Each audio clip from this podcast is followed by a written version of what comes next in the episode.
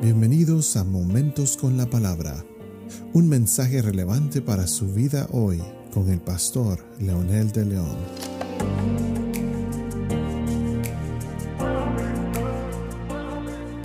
Saludos amigos y amigas, aquí estamos nuevamente con un episodio más de Momentos con la Palabra.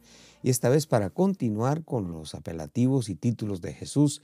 Y hoy nos corresponde ese precioso nombre que significa muchísimo para la humanidad y es Hijo de Hombre. Este título aparece en el libro de Daniel, que habla de un Hijo de Hombre que venía con las nubes del cielo al cual le fue dado dominio, gloria y reino. Obviamente se refiere a su segunda venida. La primera venida, él vino a nacer a un pesebre y vino nacido de mujer. Entonces Daniel desde ya está describiendo a un hijo de hombre que venía en las nubes. Y esto es bien emocionante pensar eh, que se refería a él precisamente porque Jesús al encarnarse tomó una forma humana. Entonces, cuando venga en su segunda venida, esto confirma su segunda venida, dice que venía un hijo de hombre. En otras palabras, ¿quién más podría venir sino solo el Cristo encarnado, el Cristo glorioso, el Cristo que trajo un mensaje a esta humanidad podía venir en forma humana? Y también en, tiempos del Señor Jesús el título se entendía como perteneciente al Mesías.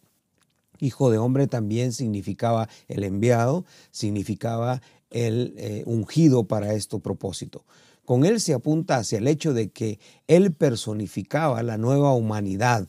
Es notable que el Señor Jesús evadía el uso del título de Mesías, pero empleó el de Hijo de Hombre unas 80 veces según el diccionario de Vine como por ejemplo el Hijo del Hombre no tiene donde recostar su cabeza en Mateo 8:20, vino el Hijo del Hombre que come y bebe, el Hijo del Hombre será entregado en manos de hombres. Esta declaración nos enseña varias cosas. En primer lugar, nos enseña su humildad. El ser poderoso, el glorioso, el creador del universo, viene a tomar forma humana, viene a encarnarse en un ser humano.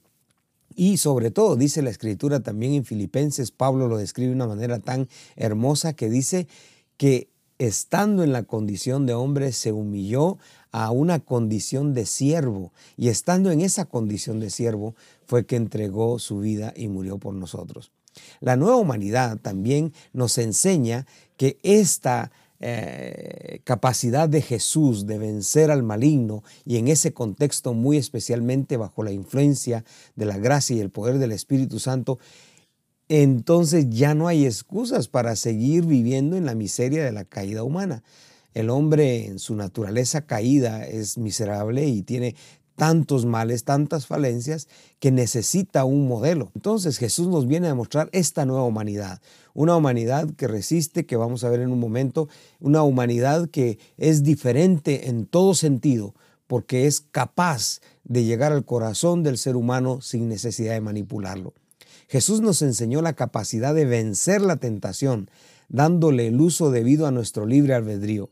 En el huerto la mujer tomó la decisión o escogió hacer lo contrario a lo que Dios había ordenado. Entonces esta enseñanza es poderosa, vencer la tentación. Jesús nos enseñó la forma en que se pueden gestionar las emociones. Todo el proceso de su pasión se le llama resiliencia, capacidad de absorber el dolor y sufrimiento con un propósito para cumplir su misión y mostrarnos otro nivel de vida. Este término lo acuña la psicología y el diccionario dice que es eh, eh, la capacidad, según lo describen los psicólogos, que tiene una persona para superar circunstancias traumáticas como la muerte de un ser querido, un accidente.